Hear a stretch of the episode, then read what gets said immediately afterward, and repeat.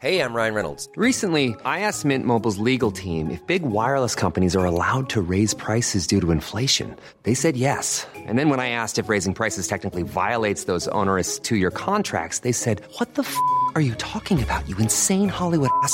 So to recap, we're cutting the price of Mint Unlimited from $30 a month to just $15 a month. Give it a try at mintmobile.com slash switch. $45 upfront for three months plus taxes and fees. Promo for new customers for limited time. Unlimited more than 40 gigabytes per month. Slows. Full terms at mintmobile.com.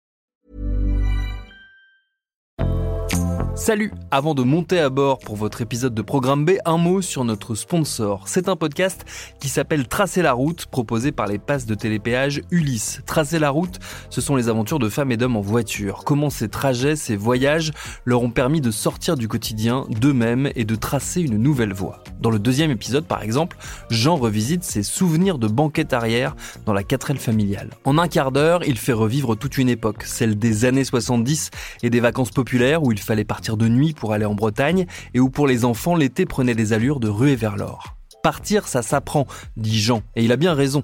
D'ailleurs, il est devenu enseignant et il en a fait une règle de vie pour lui et pour ses élèves. Pour découvrir son récit, filez donc écouter Tracer la route, disponible sur toutes les plateformes. Ça fait réaliser que ce n'est pas la destination qui compte, mais le voyage, que chaque étape nous enrichit et façonne la voie qui nous ressemble. Bonne route vers votre épisode.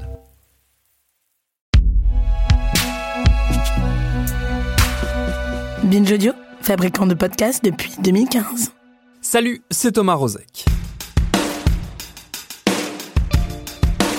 La guerre en Ukraine a d'un seul coup réconcilié nos dirigeants avec les livres d'histoire. Rarement on aura entendu autant de références au passé mobilisées d'un seul coup. On nous a parlé du retour du tragique en Europe, on a ressorti la vieille phrase de Francis Fukuyama sur la fin de l'histoire en lui faisant dire un peu tout et n'importe quoi. On a dégainé des références à l'invasion de la Pologne par les nazis, à la crise des missiles de Cuba, au siège de Sarajevo, à la Tchétchénie, à l'Afghanistan, à l'Irak et à bien d'autres. Si on saisit bien la nécessité politique de s'appuyer sur des références connues pour tenter d'aborder un événement majeur à l'issue incertaine, les comparaisons dépassent rarement la référence vite sortie, vite oubliée. Malgré tout, il y a un conflit passé qui, par de nombreux aspects, fait furieusement penser à celui qui affole l'Europe depuis plusieurs semaines. Cette guerre, on l'appelle la guerre d'hiver. Elle a opposé il y a plus de 80 ans la Finlande et déjà la Russie, ou plutôt l'URSS. Et pour bien saisir la pertinence et les limites de cet exemple passé, on va lui consacrer tout cet épisode. Bienvenue dans Programme B.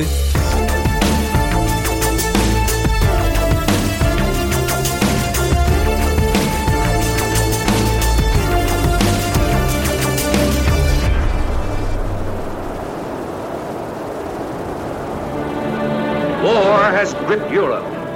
A war of oppression, striking terror to the hearts of innocent millions. Tiny Finland is the latest victim of this unprovoked and ruthless aggression. And its peaceful cities and countryside are soon laid waste by the ravages of the giant bombers whose missiles rain death and destruction from the skies. Alors d'abord, un peu de contexte. C'est là que je sors ma casquette de prof d'histoire ratée. Ce conflit éclate en 1939, une année peu banale, vous le savez comme moi. À l'époque, la Finlande est un tout jeune pays qui a gagné son indépendance de l'Empire russe lorsque ce dernier s'effondre en 1917 durant la révolution bolchevique. Dans la foulée de cette révolution, des négociations se tiennent pour déterminer les frontières de ce nouvel État. Et en 1920, un traité a lieu entre l'URSS et la Finlande qui fixe la frontière entre les deux. Un traité plutôt avantageux pour les Finlandais, qui voient la limite de leur pays tout neuf passer à quelques dizaines de kilomètres seulement de Saint-Pétersbourg. C'est ce que Staline appellera plus tard l'erreur de Lénine. Et une fois en place, le dirigeant soviétique n'a qu'une idée, revenir sur ce traité et récupérer du terrain. Il faut dire que Staline est à l'époque très inquiet de possibles manœuvres contre lui de la part de l'Occident et surtout de la part de l'Allemagne nazie. Il montre donc les muscles à plusieurs reprises, sans succès. Il bouge ses troupes, en positionne un certain nombre à la frontière, tout en négociant âprement avec les Finlandais. In Finland today, the world witnesses one of those heroic stands for freedom of men that come but few times in centuries. Mais en 1939, il a un nouvel atout dans sa manche, un pacte, le pacte Molotov-Ribbentrop, qu'on connaît aussi sous le nom de pacte germano-soviétique, une alliance entre l'URSS et l'Allemagne nazie qui comporte notamment la mention de zones d'influence donnant aux signataires les coups des franches pour envahir des territoires. Et côté soviétique, sans surprise, la Finlande est dans la liste. Tout est prêt à la fin de l'année 1939 pour qu'une guerre éclate. La suite, c'est un vrai professeur d'histoire qui va vous la raconter. Il s'appelle Louis Clair, il enseigne l'histoire contemporaine et pas n'importe où, en Finlande, à l'université d'Obu, où je l'ai appelé.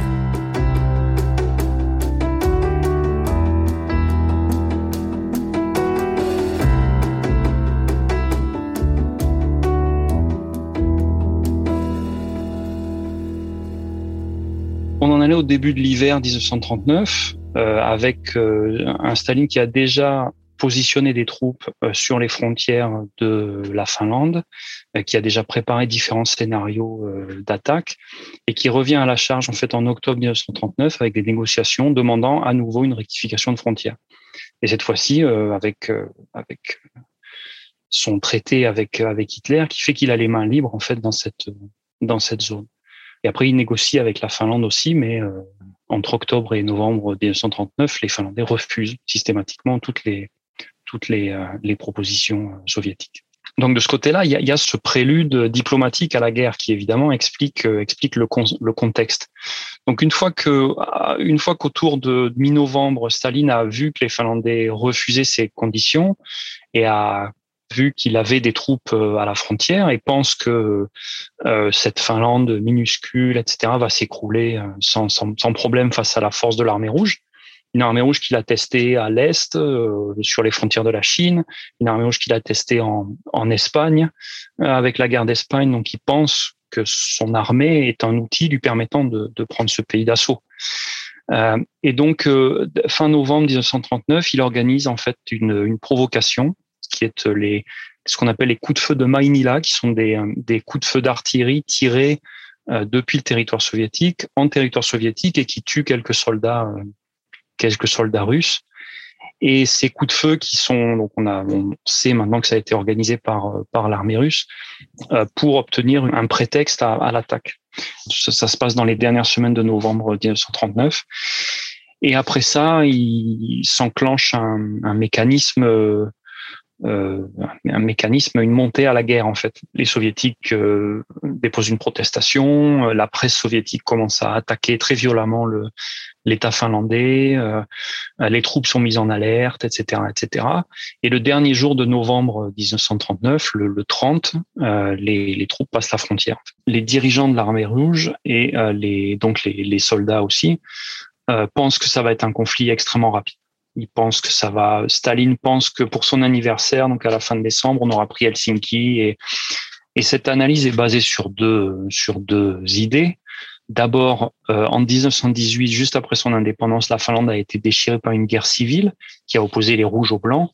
Et ce que Staline voit, c'est une répétition de cette guerre civile. Donc, il pense que une fois que l'armée rouge se trouvera aux portes du pays, euh, le, le, les, les, blessures de la guerre vont se rouvrir et euh, les, les, les rouges finlandais vont se vont prendre le pouvoir et vont accueillir Staline et l'armée rouge avec euh, avec enthousiasme.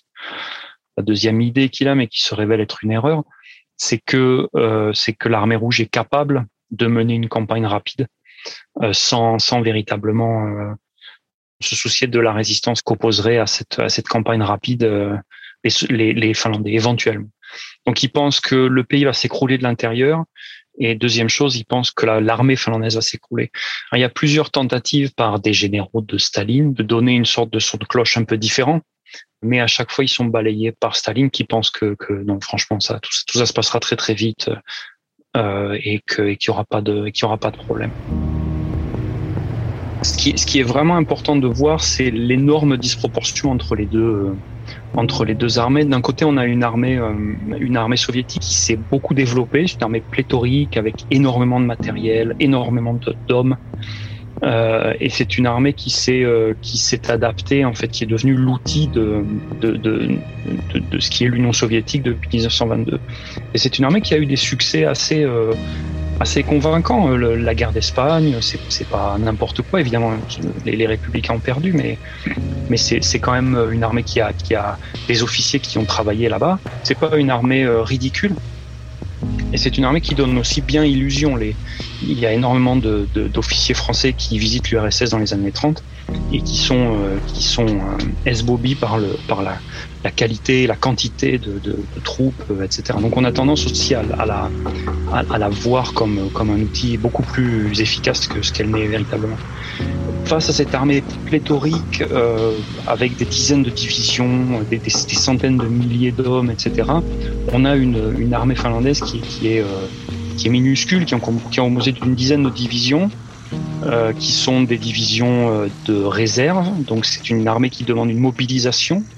Et on, euh, la, la, la, longue crise diplomatique qui précède le conflit en fait permet aux Finlandais de mobiliser, euh, ce qui est ce qui est ce qui est bien parce que s'ils s'étaient retrouvés en fait à devoir mobiliser sous le feu, ça aurait été euh, ça aurait été plus difficile. donc on a une armée qui est peu aguerrie, c'est une armée qui n'a jamais combattu. c'est un pays qui n'a jamais combattu. Euh, c'est une armée qui a des officiers qui ont, très peu d'expérience.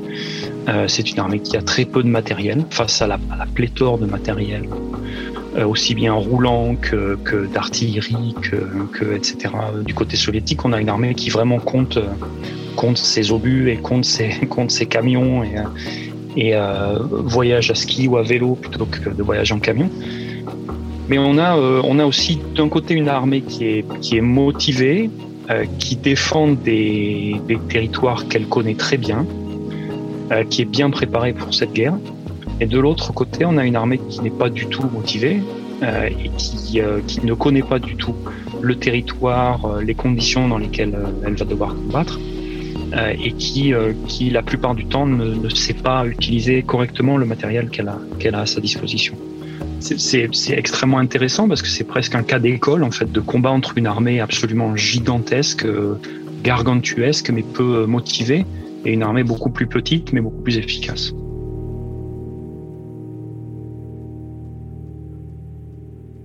Classiquement, on divise cette guerre d'hiver en trois étapes. Euh, euh, d'abord les combats de, de, décembre 1939 et du début de janvier jusqu'au premier de l'an euh, euh janvier de 1940, où on a les soviétiques qui traversent la frontière et qui tentent de s'emparer en fait de trois zones importantes. Au sud, l'isthme de Carélie, qui est cette, cet isthme qui est entre la mer Baltique et le lac Ladoga. Donc c'est cette espèce de couloir de terre qui va en fait de, de Saint-Pétersbourg, de Leningrad jusqu'à Viborg, qui est une la ville, la ville frontière. Ensuite, une deuxième partie qui est plus au nord, qui est au milieu du pays, qui est en fait en face de la grande ville de, de Oulu, où les, les soviétiques vont essayer de couper le pays en deux, en fait. Et la troisième partie, c'est le, c'est vraiment très très au nord, le corridor de Petsamo, qui donne accès aux Finlandais à l'océan Arctique. Donc l'attaque se concentre sur ces trois parties. Les combats dans le nord autour de Petsamo euh, sont menés dans des conditions absolument dantesques. Il fait euh, dès le début de la guerre, il fait moins 30. Euh, c'est des des paysages lunaires de toundra et de extrêmement difficiles d'accès, extrêmement difficiles pour les soldats, extrêmement difficiles pour pour tout. Donc la vie est déjà en soi difficile dans ces zones-là, donc la guerre est évidemment encore plus compliquée. Les Finlandais en fait retraitent et laissent les Soviétiques s'épuiser et l'offensive soviétique va s'arrêter d'elle-même à, à, une trentaine de kilomètres de la frontière. Une anecdote intéressante, c'est que le qui montre l'état en fait dans lequel les Finlandais attendent ce conflit, euh, c'est que le chef des, des forces finlandaises en, dans le corridor de Petsamo se suicide quand il apprend l'attaque l'attaque soviétique. Les, les mois de novembre-décembre 1939, c'est un des pics du nombre de suicides euh, en. Les gens ont peur, les gens attendent le conflit, en même temps espèrent qu'il va, qu'il va pas venir, etc. Il y a un état psychologique de la population qui a été bien étudié et qui est extrêmement tendu.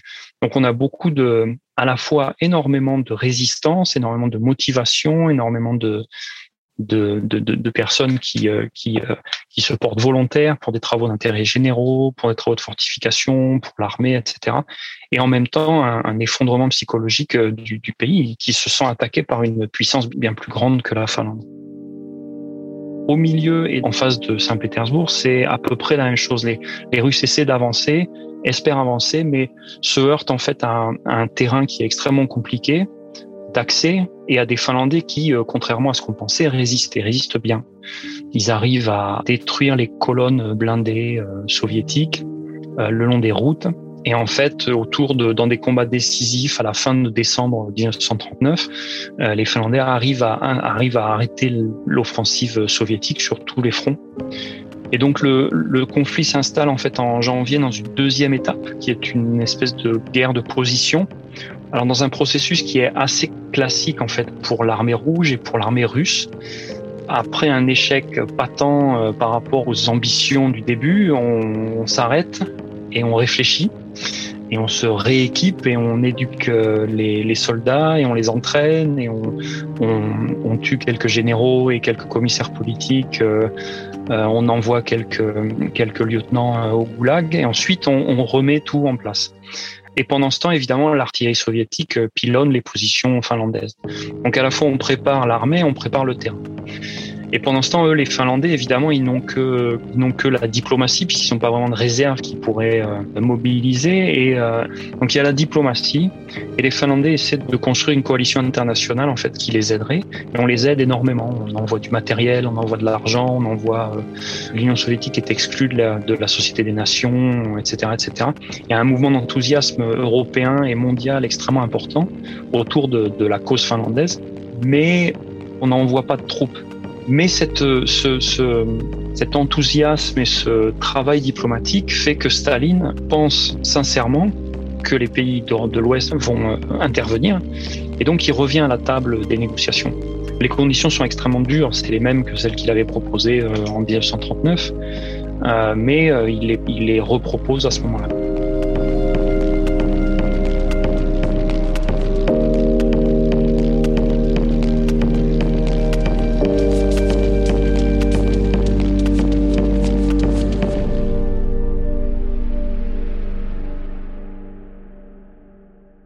Ensuite, troisième période, l'offensive soviétique. Donc euh, là, avec à nouveau pléthore de moyens, énorme barrage d'artillerie. On revient au combat de la Première Guerre mondiale. En fait, vraiment une, une guerre de matériel, une guerre de, de masse, une guerre d'attrition qui va euh, essayer en fait de fatiguer l'armée l'armée finlandaise avant des offensives massives contre contre le front.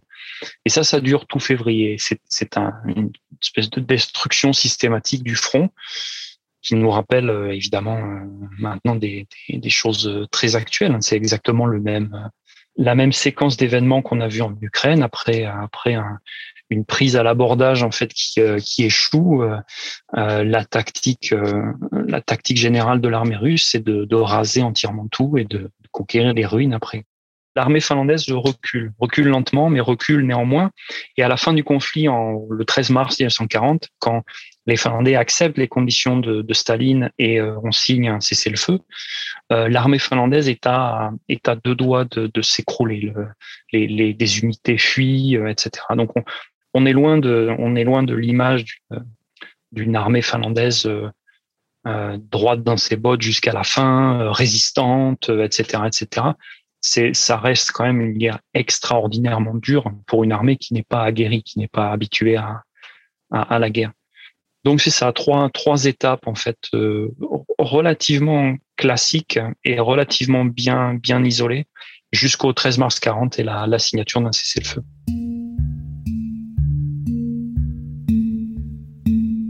À la fin de cette guerre d'hiver, la Finlande accepte les conditions de l'URSS et renonce à une partie de ses territoires. Mais elle conserve son indépendance, ce qui est une des issues essentielles de ce conflit.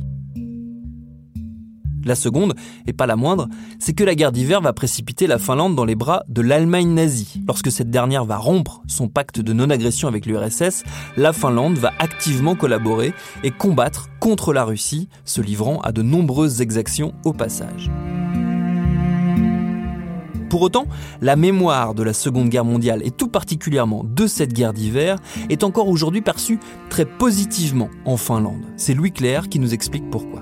On parle de seconde indépendance euh, pour la Finlande. La Finlande arrive à prouver sa qualité de, pays en, résistant à, l'attaque soviétique.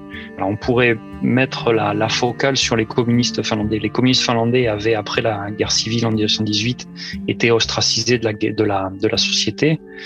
Et quand Staline attaque la Finlande, euh, de nombreux communistes rejoignent l'armée, s'engagent, parce que les communistes sont tout aussi euh, nationalistes que les autres, sont tout aussi attachés à, à la nation finlandaise que, que, les autres. La guerre fonctionne en fait comme un, un creuset dans lequel ces éléments épars de la, de la société finlandaise vont être euh, transformés en fait à nouveau en une société finlandaise plus unie. Alors c'est un peu une illusion d'optique parce que ce qui fait, on pourrait dire, l'indépendance la, la, la, véritable deuxième indépendance de, de la Finlande, c'est au début des années 30 la prospérité économique qui est créée en fait par le développement économique de la Finlande. C'est ça en fait véritablement qui recrée une société. Si la prospérité économique des années 30 avait euh, modelé en fait cette société, la guerre vient la vient la chauffer et en faire véritablement une, une, une, une porcelaine une porcelaine solide.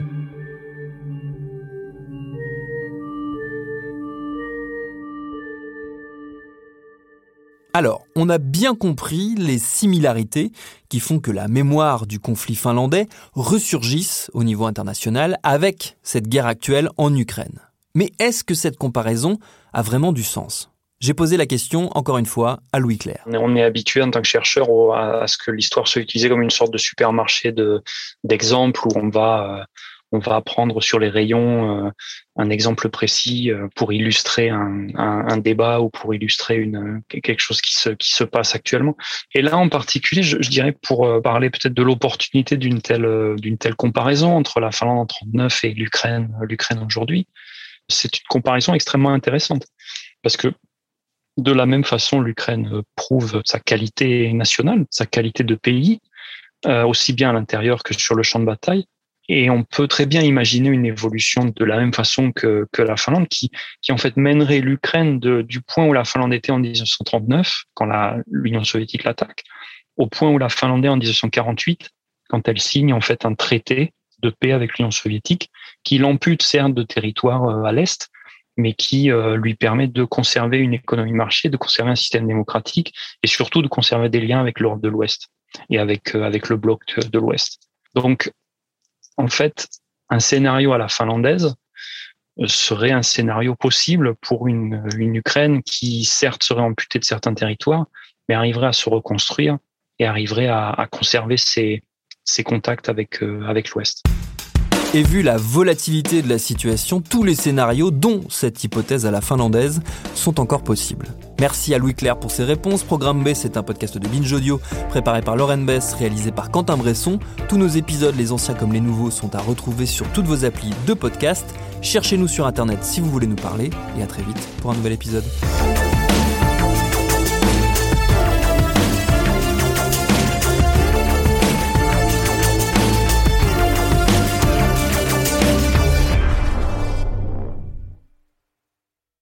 Paris Hilton, Alizé, Justin Bieber, Samina Seri, Geneviève de Fontenay. Oui, ok, vous les connaissez, mais est-ce que vous les connaissez vraiment Vraiment? Bien souvent, on croit savoir deux, trois trucs sur ces personnes, mais en fait, leurs histoires sont bien plus complexes qu'on veut bien nous faire croire. Avec des vies faites de drames, de traversées du désert, de peine et même de trahison. Oui, même de trahison. Tout ça, vous le découvrirez en écoutant Connaissez-vous l'histoire sur toutes les plateformes.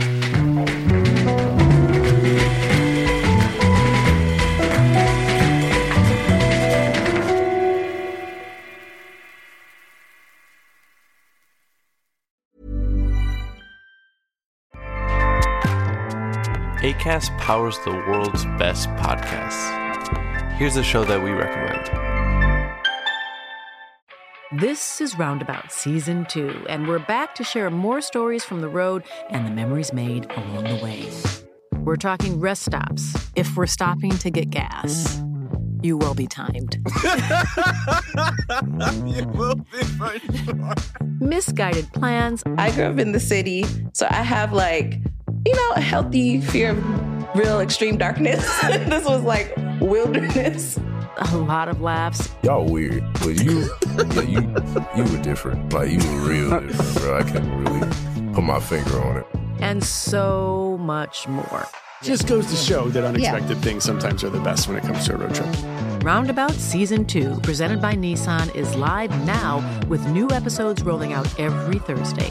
Listen and subscribe wherever you get your podcasts.